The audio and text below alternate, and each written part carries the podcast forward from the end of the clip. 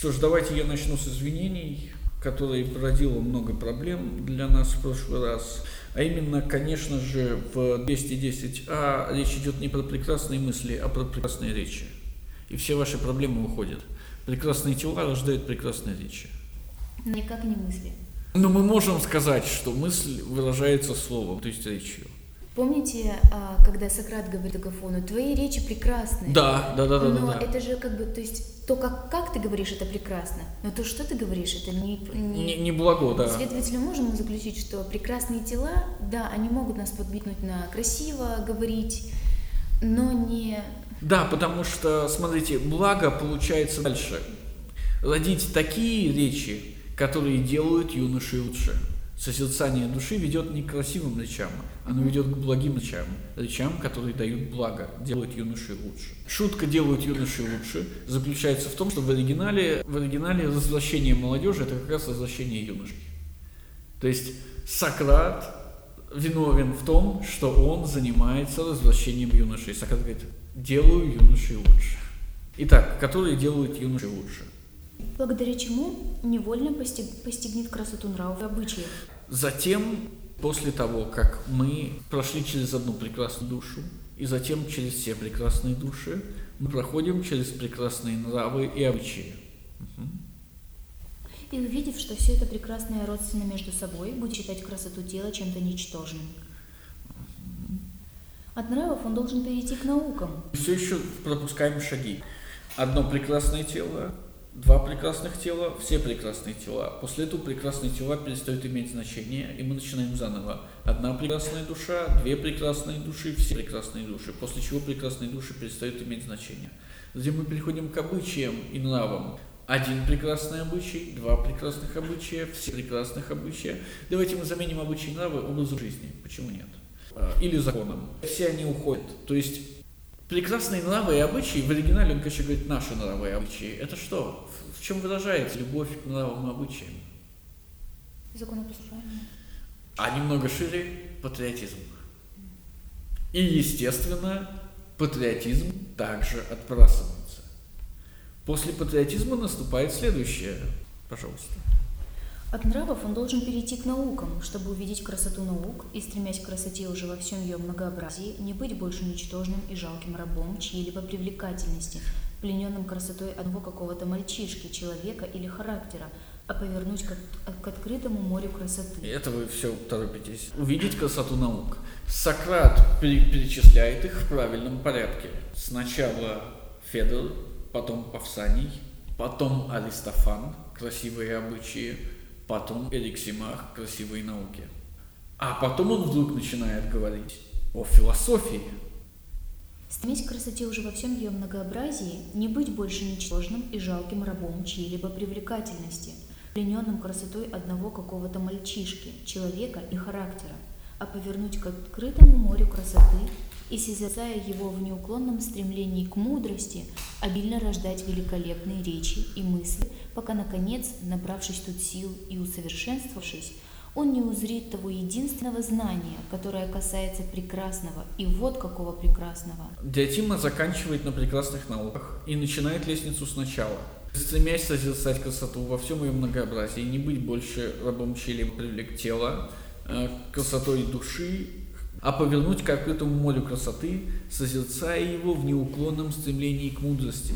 Стремление к мудрости в оригинале просто и ясно философия. Обильно рождая прекрасные, значит, занимаясь прекрасным созерцанием и прекрасными речами, рождением прекрасных речей. Любовь к мудрости – это чья любовь? Кого нам не хватает? Федор, Павсаний, Аристофан, Эликсимах, Агафон. Сократ как бы помещает Агафона на уровень философа, любителя мудрости, повернувшего к открытому морю красоты. Но именно это позволяет ему сказать, что существует еще одна, шестая ступень, которая уже не будет заниматься рождением прекрасных речей и мыслей, как у нас тут сказано, прости Господи. Угу. Извините. Да. А, мне немного непонятен кусок. А, не быть больше ничтожным жалким рабом чьей привлекательности, плененным красотой одного какого-либо мальчишки, Человек. человека Или или характер. характера. Ага.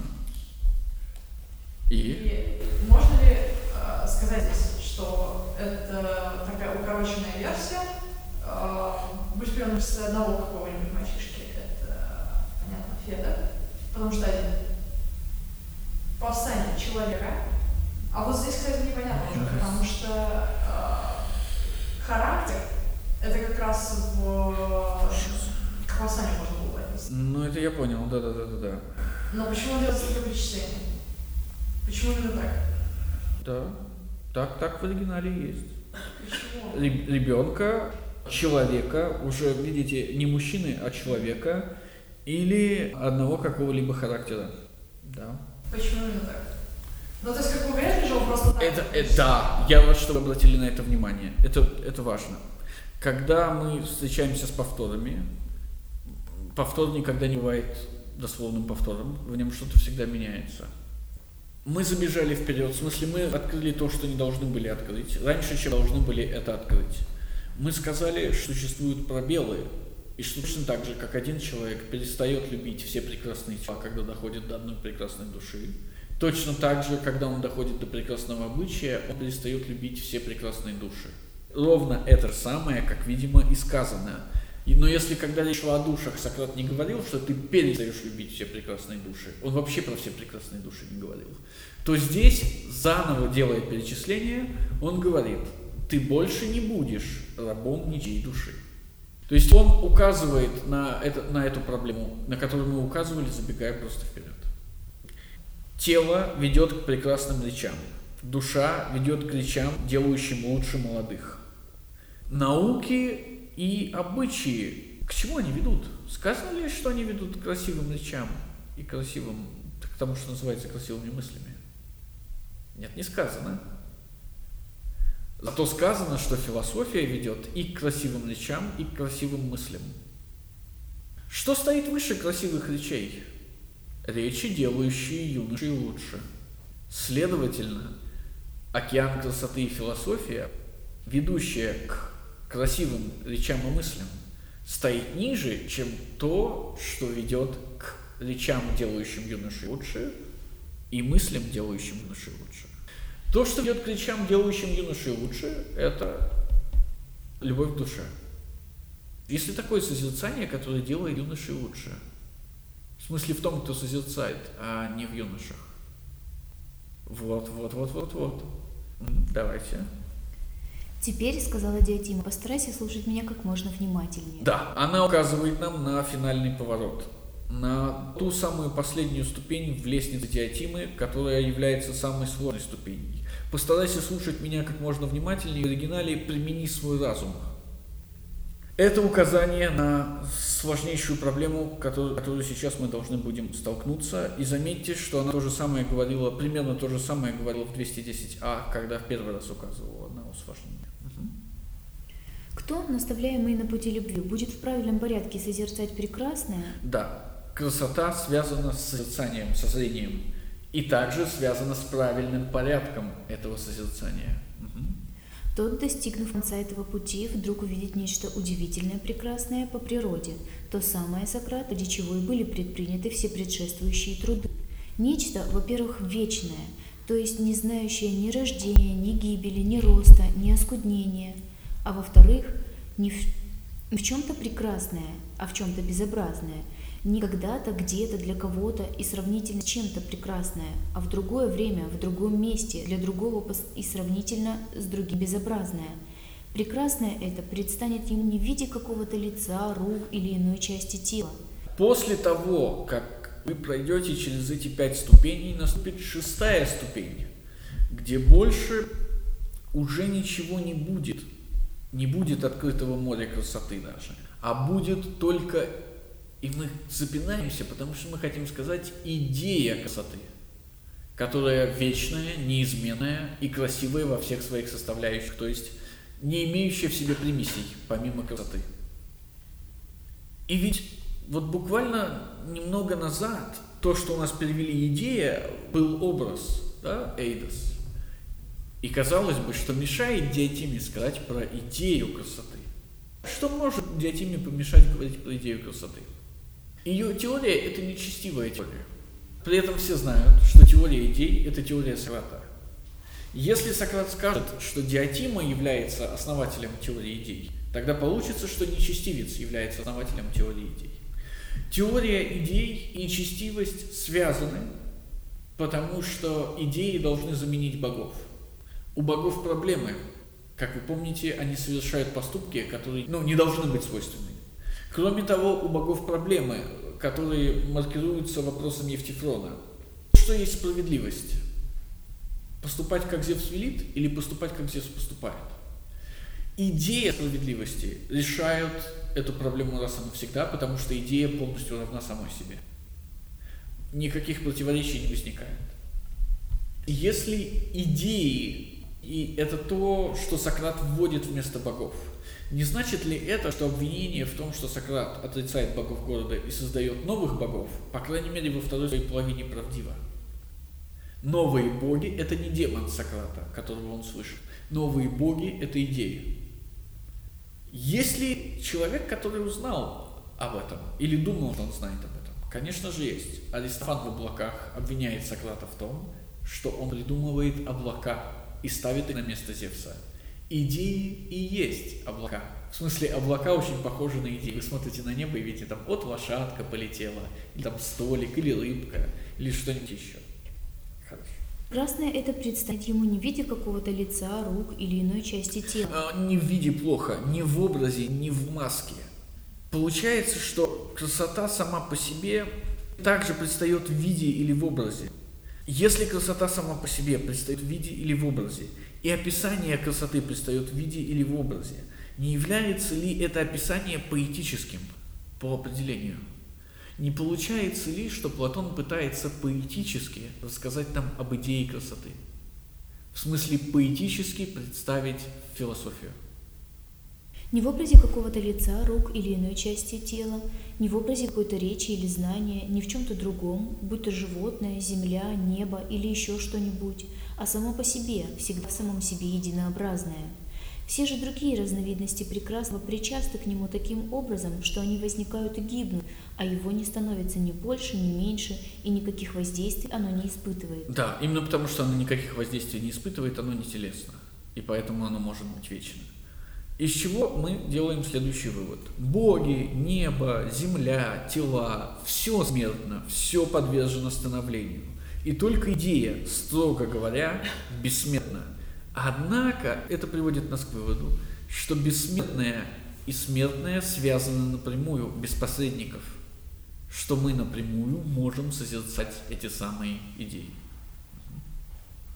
И тот, кто благодаря правильной любви к юношам поднялся над отдельными разновидностями прекрасного и начал постигать само прекрасное, тот, пожалуй, почти у цели. Ага. Важный момент, что он начал постигать, а не любить.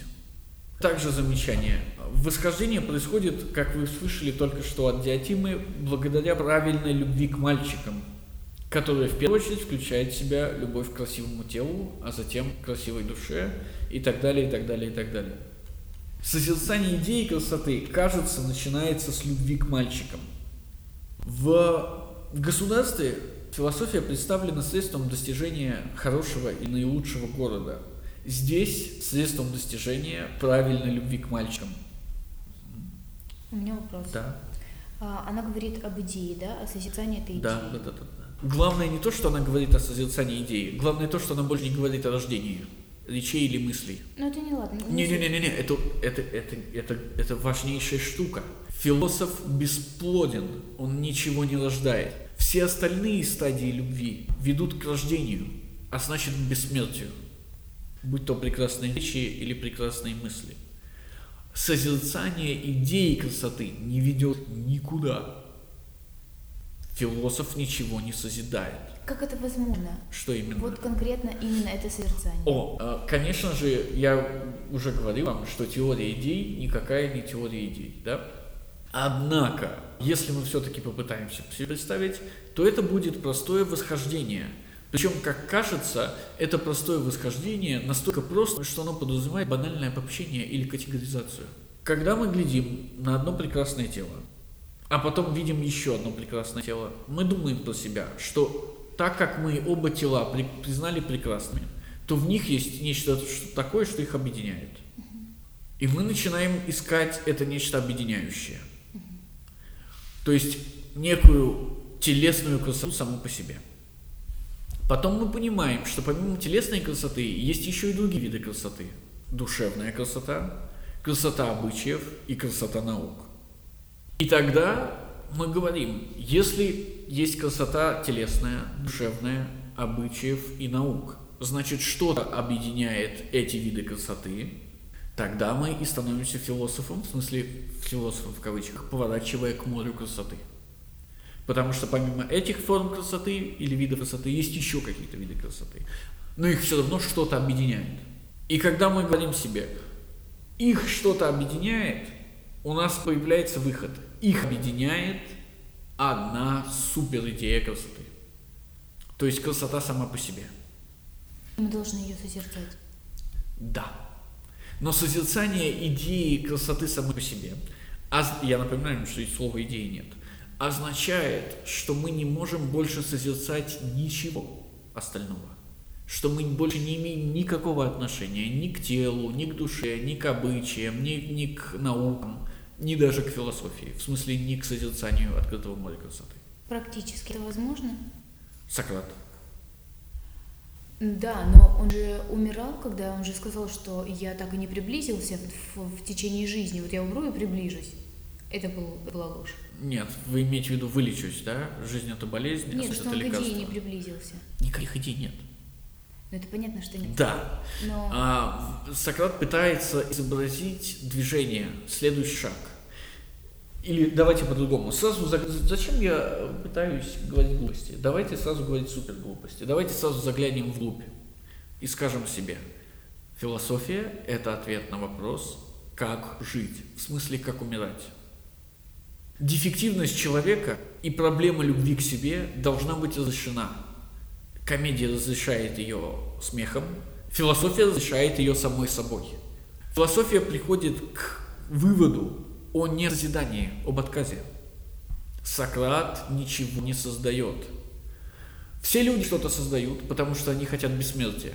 Детей они создают, произведения искусства они создают, политику они создают, создают память.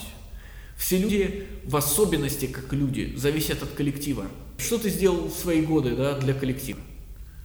Сократ отказывается, видя проблему коллектива, видя проблему дефективности, отказывается быть запомненным, отказывается оставить о себе память. Неудачно, да, но это другой вопрос. Он находит выход, но мы видим только частичку этого выхода, когда Сократ формулирует его как выход через идею созерцания. Через идею созерцания идеи. Давайте даже так. Ответ на вопрос «как жить» заключается в фразе «философия – это искусство умирать». Как жить? Умирая, постепенно умирая. созерцая вот эту жизнь, которая происходит, Не жизнь, потому что она абсолютно безинтересна. а что конкретно? Сократ вам скажет идеи. Да, но если их... Вот.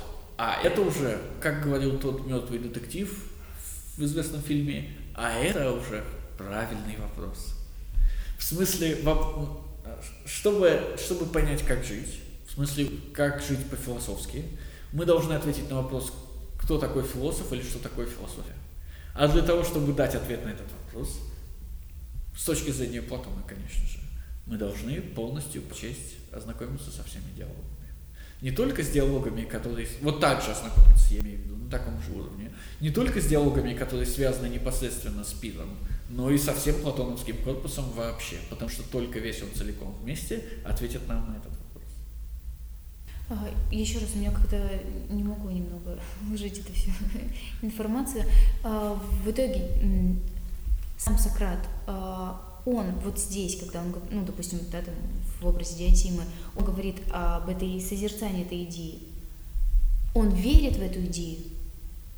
В идею? Ну да, как, как обобщение. Нет, идея, к счастью, я уже говорил вам, и на данный момент уже большинство ученых согласны, что идея не обобщение, не категоризация, не категория. Вот здесь она говорит о чем? Не о категории. Она даже не приносит слово идея. С одной стороны, смотрите, у нас есть четкое восхождение. Одно красивое тело, два красивые тела, три красивых тела, все красивые тела. Генерализация. Затем у нас есть одна красивая душа, две красивые души, генерализация. Затем есть красивая обычая, генерализация, красивая наука, генерализация. Все красивая генерализация.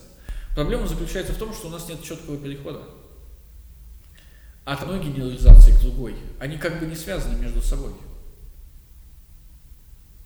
Почему вы не можете перескочить через ступени этой лестницы? И как эти ступени связаны между собой? Ну, допустим, никак. Нет. Допустим, ответ идеи блага. В смысле идеи красоты. А, ну хорошо, идеи красоты. Но проблема в том, что идея не генерализация. И это не работает. То есть я хочу сказать вам, что э, ответ на ваш вопрос остается открытым до сих пор. А я предлагаю вам вообще на него не отвечать, а быть наглыми, заразиться гюблисом и сказать, что нет никакой теории идей. А значит, тот ответ Диатимы, который она предлагает, созерцание, это и есть правильный ответ. Не созерцание идей, а созерцание точка. Созерцание как противостоящее созиданию. Ну вот я и говорю созерцание, но оно чего, чего созерцание? Просто вот этой жизни, даже вот этой бессмысленности? Сократ ведь не останавливается, когда он становится философом. Сократ ведь уходит в пещеру. Сократ ведь не становится физиком обратно, в смысле, или метафизиком, раз уж, раз уж так вам нравится больше. Сократ продолжает, или вернее становится политическим философом. И продолжает контактировать со всякими сладкими мальчиками, и продолжает их совращать. И именно поэтому я и говорю вам, что ответ на вопрос, что делать, заключается в ответе на вопрос, что такое философия. Искусство умирает. В смысле, прочтите все диалоги Платона, чтобы увидеть все, проявления, все грани философской жизни Сократа, и тогда, быть может, у вас ставится полная картина, и вы получите ответ на этот вопрос. В смысле, на вопрос, что такое философия, а не на вопрос, как жить. Окей. Да. Спасибо. А если у нас выше ступень, это созерцание в этой лестнице. А мы также помним, поправьте меня, если я иду не дефицит, но Сократ — это вершина естественной иерархии. Соответственно, Мгм. высшее естественно — это не созидание, а созерцание. Да. То есть глобальный консенсус, условно говоря, что жизнь — это главное, не работает. Это, это, это, да, да, да, да, это, это, это, это практически так. Вы, вы бы могли сказать, что это так, но Сократ не самоубился. И в этом проблема. И в этом, да, да, да, да, да, да. Большинство не понимают дефективного положения людей. Меньшинство понимает. И ответом на это понимание становится не самоубийство. Ответом на это понимание становится либо комедия, либо философия. Сократ мог не самоубийца, потому что он труслив. Потому что мы знаем, что он... Ха-ха, опять же, хороший ответ. Но что такое трусость, как не любовь к жизни? Трус – это как раз тот, кто не, не хочет умирать, потому что, ну, с точки зрения города, да, именно потому что он боится за свою собственную жизнь. Это очень понимание. Нет, ну подождите, вы же говорите, не самоубился, и подразумевая, что единственное действие, которое отличает труса от храбреца, это как раз это действие. То есть Сократ не прав. И Я- да, если следовать вашей логике, получается ужасный парадокс, да, да. Вот я в этом говорю. Да. Но я все равно призываю вас не унижать Сократа или отбрасывать его точку зрения до того, как вы познакомитесь с ней, до того, как вы прочтете Платона целиком. Сами же мы не прочтем Платона целиком. Дайте мне остаться в моих розовых мечтах о том, что отсюда вы уйдете, придете домой и откроете апологию. И начнете сначала. Вы видите, да, что Сократ максимально туманен том, что он имеет в виду. Он максимально туманен, потому что мы должны подумать головой серьезнее. В смысле, это призыв, да, еще, еще разочек напрягись, говорит Диатима, и заставляет нас напрячься. Или он туманен, потому что единого ответа быть не может. И значит, ответа раз и навсегда быть не может. В смысле, знания недоступно. Ответа на вопрос, как жить, нет. Потому что философия – это не нахождение знания, не нахождение истины, это поиск истины. Когда истина находится, истина в кавычках, естественно, философия превращается в политику или идеологию, или, если хотите, в поэзию. У политика есть ответы на все вопросы. У поэта есть ответы на все вопросы.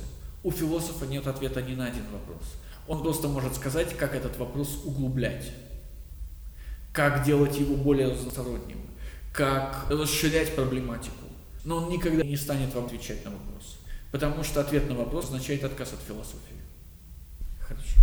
Вот каким путем нужно идти в любви, самому или под чьим-либо руководством, начав с отдельных проявлений прекрасного на все время, словно бы по ступенькам, подниматься ради самого прекрасного вверх, от одного прекрасного тела к двум, от двух ко всем, а затем от прекрасных тел к прекрасным нравам, от прекрасных нравов к прекрасным учениям. Здесь уже нет души. Да, прекрасные души пропущены, да. Да. Прекрасные нравы – это, конечно, прекрасные обычаи. Угу.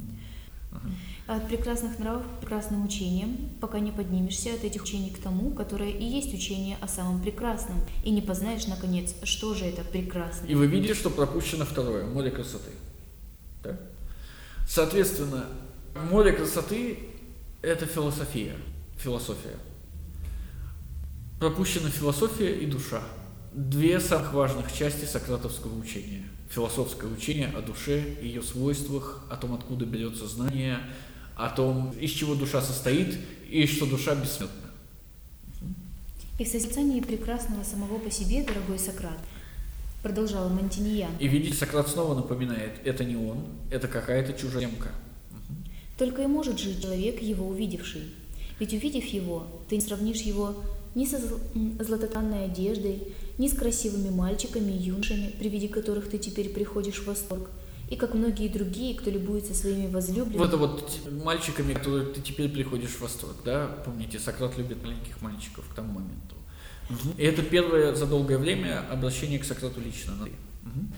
И как многие другие, кто любуется своими возлюбленными и не отходит от них, согласился бы, если бы это было хоть сколько-нибудь возможно, не есть и не пить, а только непрестанно глядеть на них и быть с ними. Да, ничего не напоминает, ничего не делать, только быть с предметом любви.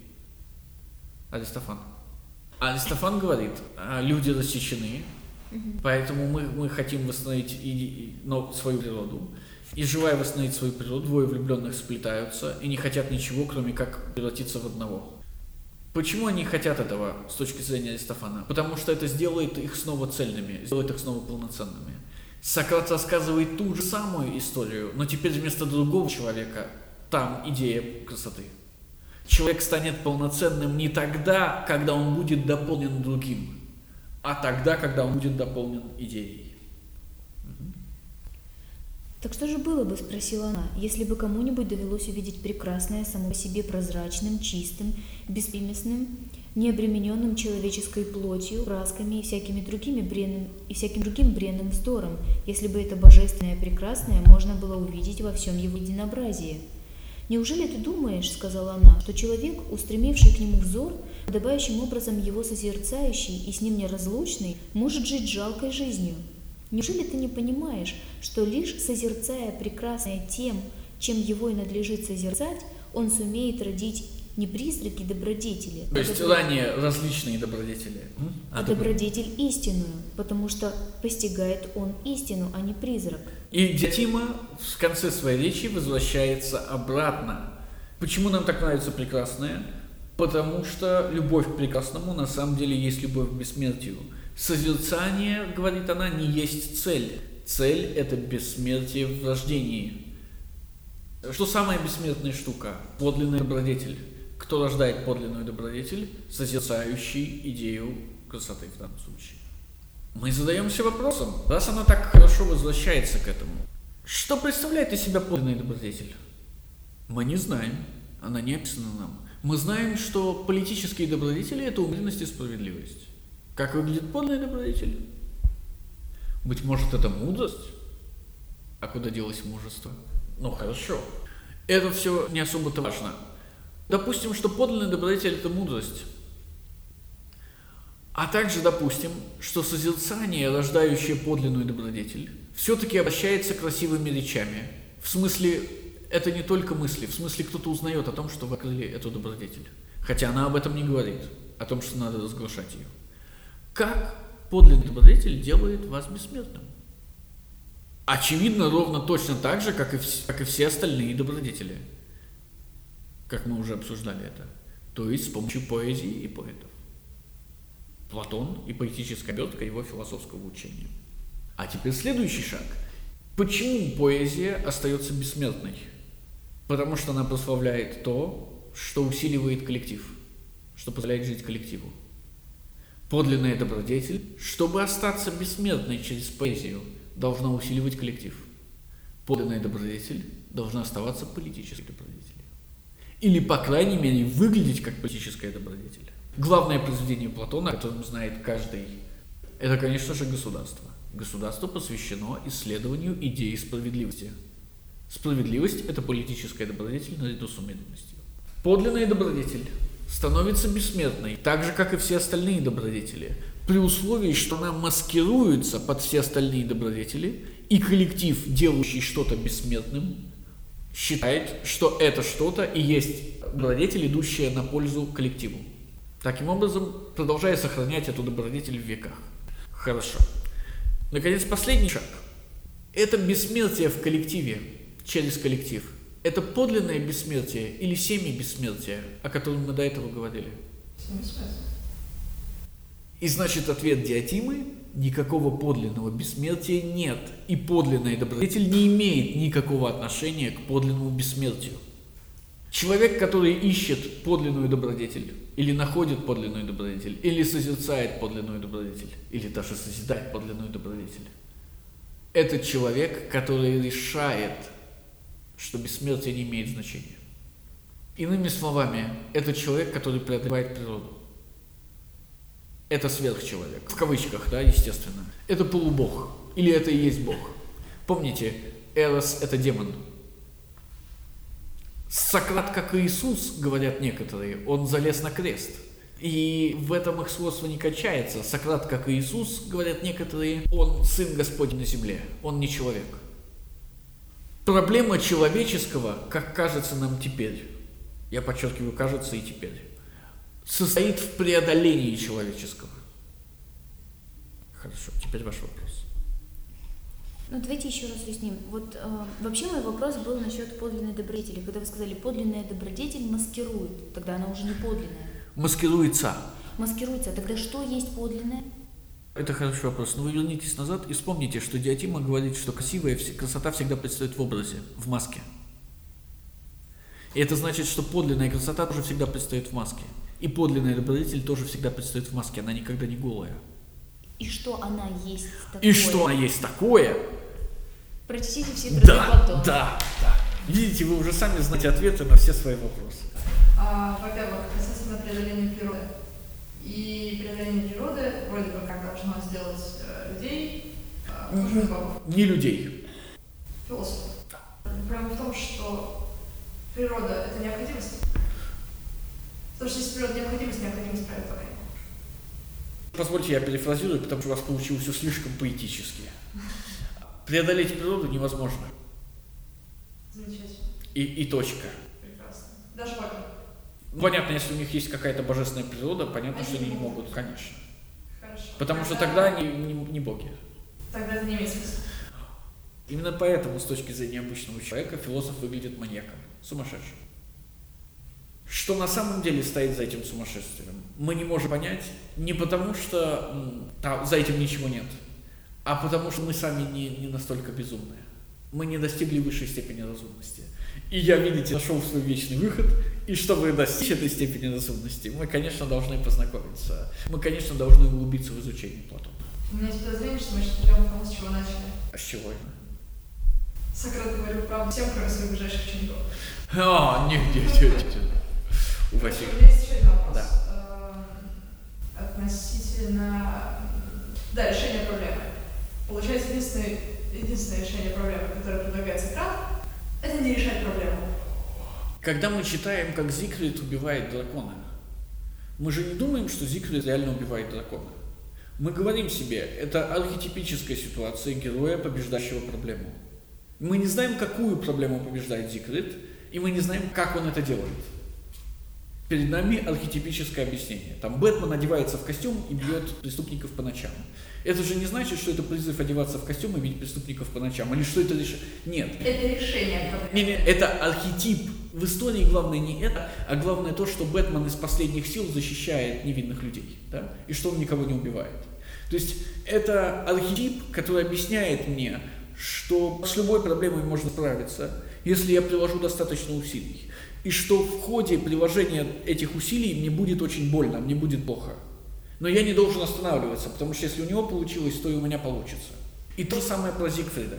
Ведь история про Зигфрида кончается смертью Зигфрида, потому что его друг Хаген видит, что когда Зигфрид обливается дракон, кровью дракона, у него лист, э, дубовый лист, на, налипший на его э, спину, мешает крови проникнуть в кожу. И значит, у Зигфрида есть уязвимое место, где был этот лист. И только Хаген это знает, потому что он видел, как Зигфрид отбливался кровью. Поэтому, когда созревает заговор против Зигфрида, Хаген говорит, Зигфрида не убить никак из-за крови дракона. Но я знаю место, где ее нет. Это ведь не история о том, как убить вашего врага. Да? Это история о том, что у всякого есть слабость, и значит у вашего противника, которого вы собираетесь преодолеть, тоже есть слабость. Вы просто должны ее понять. То есть это не поэтическое отображение реального решения. Это поэтическое отображение реального процесса. И здесь то же самое. Мы не знаем, каково решение Сократа, потому что перед нами не, не решение, перед нами поэтическое отображение того, как Сократ преодолевает проблему. Мы знаем, что теории, что идей нет, поэтому их нельзя созерцать. Соответственно, идея – это какая-то аллегория, это дракон. Драконов ведь нет. Но Зигфрид ведь борется с ним и побеждает. Мы знаем, что он делает это с помощью созерцания, а не с помощью созидания. И он к созиданиям не связан. Зигфрид обливается кровью дракона, крови дракона нет. И мы, наконец, знаем, что это созерцание ведет к подлинной добродетели, в отличие от политической добродетели, фальшивой добродетели. Мы говорим, может быть, это мудрость, потому что мы не знаем добродетели выше, чем мудрость, но это нет. И снова, это поэтическое описание. То есть мы видим процесс, но не видим в нем ничего, кроме общего описания. Вот проблема, которую мы точно знаем. И вот Сократ ее решил с помощью созерцания. Как он ее решил? Непонятно, если только мы не прочтем все остальное. Ну, здесь все понятно как раз. Если политически добродетель мы отбрасываем, мужество мы отбрасываем, потому что Сократ не мужественен. При этом та проблема, которую он поставил, все-таки ее решил, если мы полагаем, что он ее решил, значит, решил он ее с помощью одной старшей добродетели мудрости. Нам не нужно говорить, что мудрость вот помогает нам все решить. Нам нужно мудрость, которая решает проблему. Это, это правда, это, это возможно, это, это приемлемый ход. Но в чем что такое мудрость?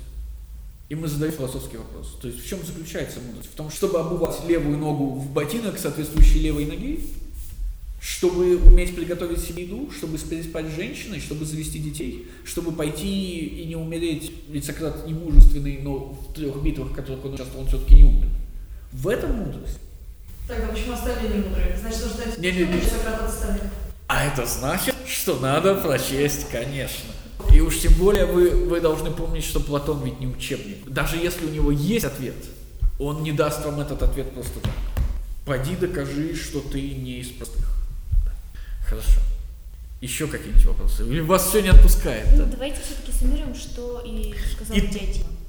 Созерцание идеи красоты, не идеи блага. Я напоминаю вам о разнице красоты и блага.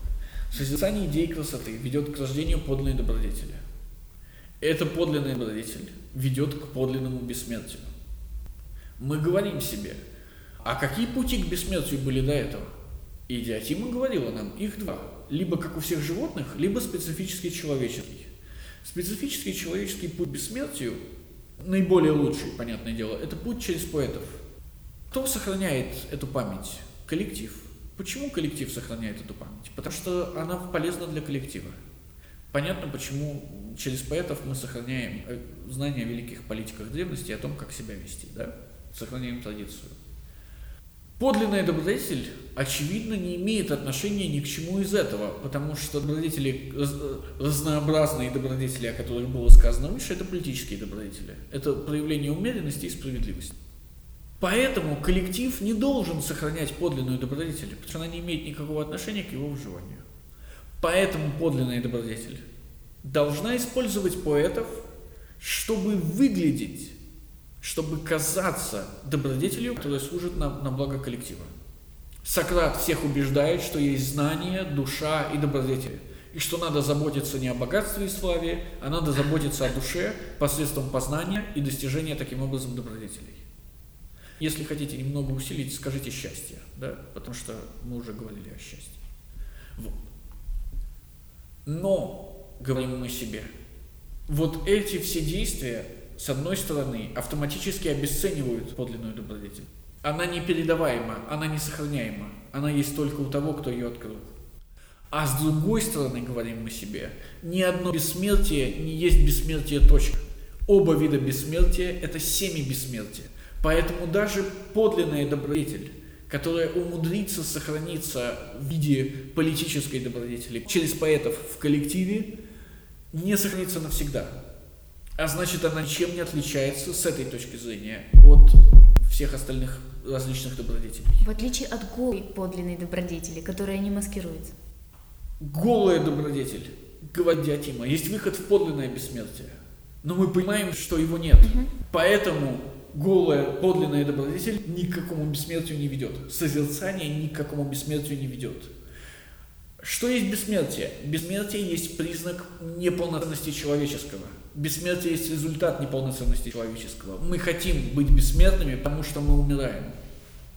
Следовательно, тот, кто отказался от желания бессмертия, тот, кажется, приближается к богам. Что ж, давайте попробуем двинуться дальше. Вот что, да будет и тебе, Федор, всем вам известно, рассказала мне Диатима. И снова, а я, я напоминаю вам, что речь о бессмертии заканчивает этот отрывок, а начинает его речь о бессмертии. Диатима закольцовывает. Она закольцовывает, чтобы скрыть от нас тот факт, что подлинный добродетель к бессмертию не ведет. А значит, бессмертие не цель для философа. А значит, цель что-то другое. Вот что, да будет тебе, Федор, и всем вам известно, рассказала мне Диатима, а я ей верю. А веря ей, и я пытаюсь уверить других, что в стремлении человеческой природы к такому делу у нее вряд ли найдется лучший помощник, чем Эрос. Да, к такому телу, к бессмертию. Поэтому я утверждаю, что все должны чтить Эроса, и будучи сам почитателем его владений и всячески в них подвязаясь, я и другим советую следовать моему примеру, и как могу славлю могущество и мужество Эроса. Примерно то же самое, это будет для нас важно. Сократ говорит в конце государства 621c, когда убеждает всех окружающих верить в миф о загробных воздаяниях, верить в миф о бессмертии души. После того, как диалог государства происходит, то есть в самом конце диалога, мы понимаем, что идеальное государство невозможно. И тогда Сократ говорит, давайте я придумаю миф, который сделает идеальное государство возможным. И этот миф – миф о посмертных наказаниях и бессмертии души. Иными словами, идея справедливости, которая должна воплощать идеальное государство, воплощается только с помощью лжи, с помощью несправедливости. То же самое мы должны наблюдать и здесь. Идея бессмертия воплощается только с помощью лжи. Идея созерцания красоты, идея того, что идея красивого и есть идея, которую нужно созерцать, воплощается только с помощью лжи, потому что мы помним, что Сократ не может ответить, что хотят те, кто хотят, чтобы красивое стало их уделом. Но он может ответить, что хотят те, кто хотят, чтобы благо стало их уделом. Если хочешь, Фер, считай эту речь похвальным словом Эросу, а нет, назови ее чем угодно, как заблагорассудится. Сократ не верит, что его речь – это похвальная речь Эросу, Потому что Эрос явно не делает то, что нужно. Потому что философия означает отказ от Эроса. Потому что Эрос есть стремление к бессмертию.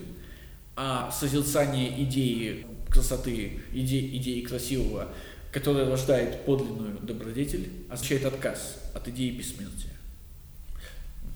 Когда Сократ кончил, все стали его хвалить, а Аристофан пытался что-то сказать, потому что в своем слове Сократ упомянул одно место из его речи. Все довольны кроме одного, кто знает, о чем идет речь. И Аристофан говорит, а ну-ка, дай, давай-ка мы с тобой разберемся. И тут происходит... Вдруг наружную дверь И тут происходит вдруг. И мы возвращаемся на 210Е. Кто, наставляемый на пути любви, будет в правильном порядке созерцать прекрасное, тот, достигнув конца этого пути, вдруг увидит нечто удивительное, прекрасное по природе. Все достаточно. Вдруг увидит нечто удивительное и прекрасное по природе. И вдруг вырывается это нечто удивительное и прекрасное. Более того, будет еще один вдруг. 213С, когда Алкивиад закончит говорить, и вдруг ворвутся пьяные гуляки. Достижение идеи прекрасного не есть процесс. Познание идеи прекрасного или обретение возможности созерцать идею прекрасного не есть процесс. Процесс был до этого.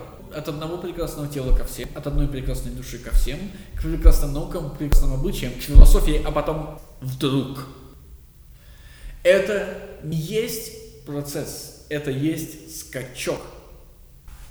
Да. Несколько ранее я хотела вам задать вопрос, а, обязательно ли соблюдать все эти ступени или возможно вот такое вдруг? Если можно прыгать, не совершая ступени, то, наверное, это может только Бог. Имеется в виду, что когда вы достигаете последней ступени философии, это не значит, что вам автоматически откроется идея красоты. Вот она как раз откроется вдруг. То есть вы должны пройти все ступени, достигнуть высшей и ждать. А если ты пошел одну ступень, он может ее настигнуть вдруг? А вот кажется, что нет. Потому что понятно, что она может достигнуть вдруг только философа. Да, я хотела еще вернуться к диатиме, Давайте. а, потому что мы сейчас уже к Алкивиаду переходим. Да, да. вопрос. А, Сократ не может ответить диатиме, чего хотят а, ну, люди, он там были. Иван, чего хочет человек, который а, желает красоты. Но он Да. может ответить, чего хочет человек, стремится к благу. Да. Проблема в том, что разве мы не стремимся к благу, если у нас есть, в принципе, какие-то стремления? Любое стремление – это стремление к благу. Этот вывод становится возможным, потому что диатима начинает пересекать благо и красоту. В смысле, она подменяет одно другим. Потому что когда Сократ не может ответить на вопрос, чего мы хотим, когда хотим обладать красотой, она говорит, окей, а чего мы хотим, когда хотим обладать благом? Да, это Счастьем. проблема. И после этого они как бы продолжают говорить о благе, делая вид, что при этом они говорят о красоте. В конце-то мы созерцаем идею красоты, не идею блага. Само все это рассуждение становится возможным, если мы отождествляем красоту и благо. Родить в красивом, бессмертие, жизнь это высшее благо и так далее, и так далее, и так далее, и так далее. Но мы ведь с вами весь диалог говорили, и Платон нам весь диалог указывал, что красота не есть благо. Да, безусловно, я не этом. А, да, тогда я вас не понял. Если у нас есть стремление, то может ли это быть стремление не к благу? Можем ли мы, эгоисты, желать себе чего-то, кроме блага? Вы можете ответить на этот вопрос? Если, если мы принимаем посылку, что мы все эгоисты, Да, то да, безусловно, только благо. только благо, да. А значит, красота, стремление к красоте это такое же стремление к благу. У нас не может быть чисто, м, наверное, может быть чистое стремление к благу, но это первая ступень. И тогда все остальное у нас будет включено в благо. Вы сказали, что у нас есть триада, Да, да, да. но здесь не получится триады, потому что всякий желает себе блага, и ну, как бы вот желающий красоты также желает себе блага, как Да, да, да, да, да, да. Именно поэтому, именно поэтому мы увидим в государстве, что высшая идея это, конечно, идея блага. Да. Да, то есть А она находится на пике. И все остальные идеи как бы деривативы из нее. Поэтому нет проблемы того, что Сократ подменяет, подменяет красоту благом, благо выше красоты. Он может, он может просто сделать этот лишний шаг и сказать, давай поговорим о благе. Это не проблема. Хорошо. Да, у вас был какой-то. Но у меня вот в контексте этого вопрос тоже, то есть э, почему-то почему-то они подменяют э, благо красотой. Почему происходит такая подмена? Потому что это все акт воспитания Агафона. И Агафон сказал, что Эрос – это стремление к красоте, стремление к прекрасному. Сократ не может ему сказать «нет», потому что нет. Потому не, не, не, не. Может быть и, и, и, и нет, а может быть и нет. Потому что это оттолкнет Агафона. Но Сократ не может говорить об идее красоты. Не хочет говорить об идее красоты, а хочет говорить об идее блага. Поэтому он подменяет одно другим, все-таки указывая нам, что одно не есть другое. И стремление к красоте не есть стремление к благу. Идея блага некрасива. Идея красоты не блага.